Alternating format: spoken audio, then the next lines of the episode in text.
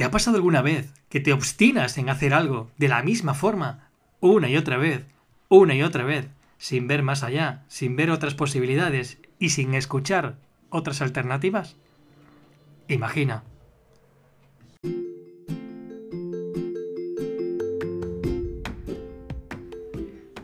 Soy David López y apruebo este mensaje. No, ¿qué va?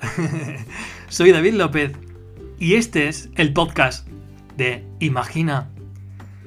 La imaginación es una fuente de coraje en sí misma. ¿Te atreves? Imagina. Bienvenido, bienvenida.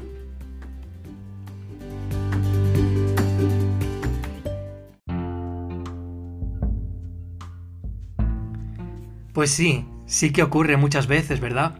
Y te habrá ocurrido que hasta que alguien de fuera no te ha dicho, oye, pero a ver, que lo tienes ahí, ¿no? A ver, puedo poner un ejemplo que ocurrió eh, que una vez mi, mi jefa hace muchos años me llamó para que le ayudara a buscar las gafas.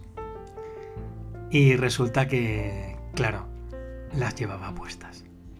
Seguro que te ha pasado muchas veces que te pones a hacer algo, te empeñas en hacerlo y siempre lo haces de la misma manera, porque eres incapaz de ver más allá, porque te, sientes frustrado, frustrada o presionado, presionada por el estrés que estás, que estás soportando. Y eso nos pasa. Se nos mete, visualizamos el objetivo, pero solo visualizamos un camino. Os contaré lo que le ocurrió a un famoso mulá.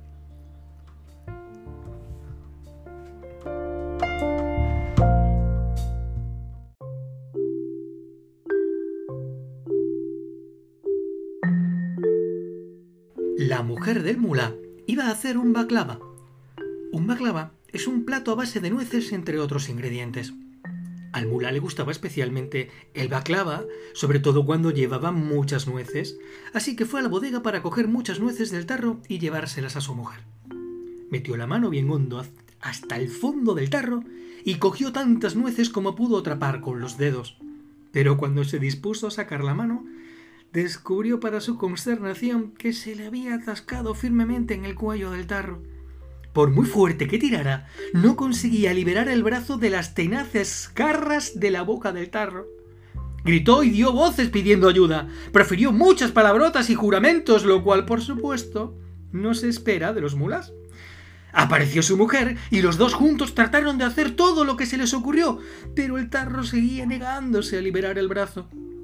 Llamaron a los vecinos, pero a pesar de todas las ideas que estos surgirieron, nada permitió alcanzar el resultado deseado, y la mano del mulá continuaba firmemente sujeta a la boca del tarro.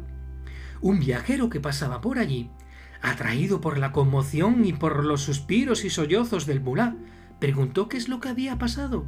El mulá le contó de las diferentes etapas que le había llevado a su aprisionamiento. Si me prometes hacer todo lo que yo te diga, dijo el viajero, te ayudaré.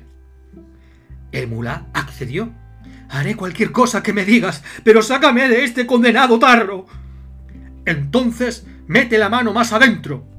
El mulá pensó que era una sugerencia ridícula, puesto que lo que quería era sacar la mano. Pero aunque de mala gana acabó haciéndolo, tal y como había prometido. Ahora, abre la mano y suelta las nueces, Todas, sin excepción. Esta instrucción era lo último que el mulá esperaba oír. A fin de cuentas, necesitaba las nueces para el baklava que su mujer iba a prepararle. Pero de nuevo, aunque de mala gana, acabó haciéndolo. Ahora alarga y estrecha la mano todo lo que puedas y sácala con cuidado del tarro. Para asombro del mulá y los gritos de aprobación de los espectadores, la mano se deslizó fácilmente fuera del tarro. Pero al mulá la situación le seguía teniendo muy preocupado. Todo esto está muy bien y te agradezco enormemente que me hayas ayudado a recuperar la libertad de mi mano. Pero, ¿qué pasa con las nueces que necesito para el baklava? El viajero cogió el tarro, lo volcó hacia un lado y dejó caer sobre la mesa tantas nueces como el mulá necesitaba. El mulá estaba asombrado, maravillado y con un profundo respeto miró al viajero y le preguntó ¿Acaso eres un mago? Imagina.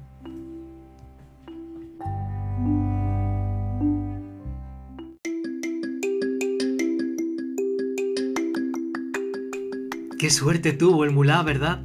Que llegara un mago y en ese momento le salvara la situación, que pudiera coger las nueces para poder hacer la baclava.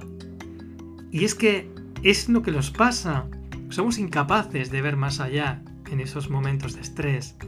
Es lo que llamo tener visión de tubo. Y a partir de ahí tenemos que cambiar el chip.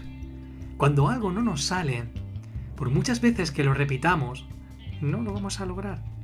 Tenemos que pensar, repensar, reidear, airear, oxigenar el cerebro, hacer otra cosa totalmente diferente para luego coger el problema con ojos nuevos.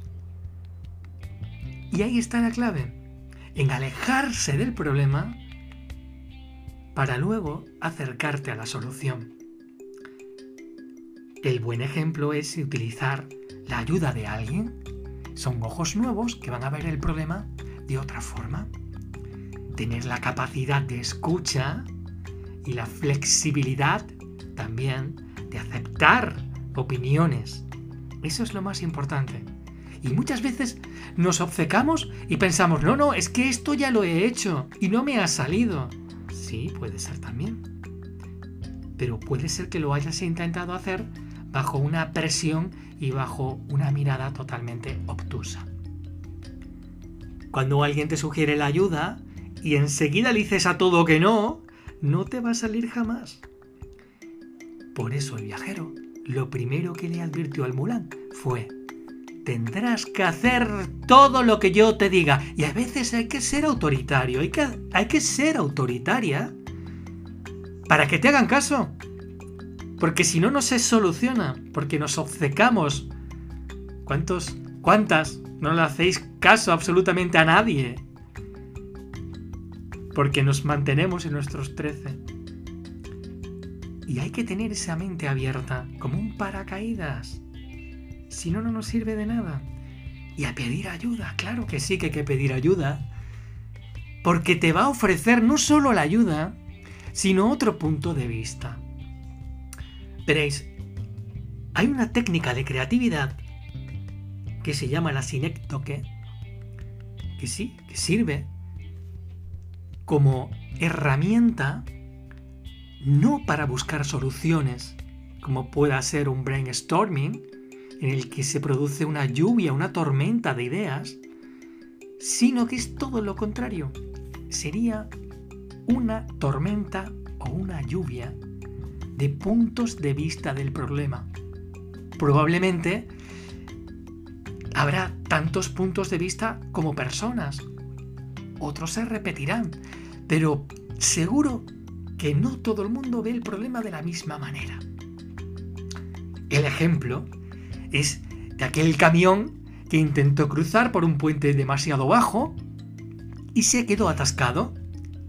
Entonces lo primero que se les ocurrió a, todo el mundo fue marcha atrás, pero se había quedado encajado, no, salía el, el camión.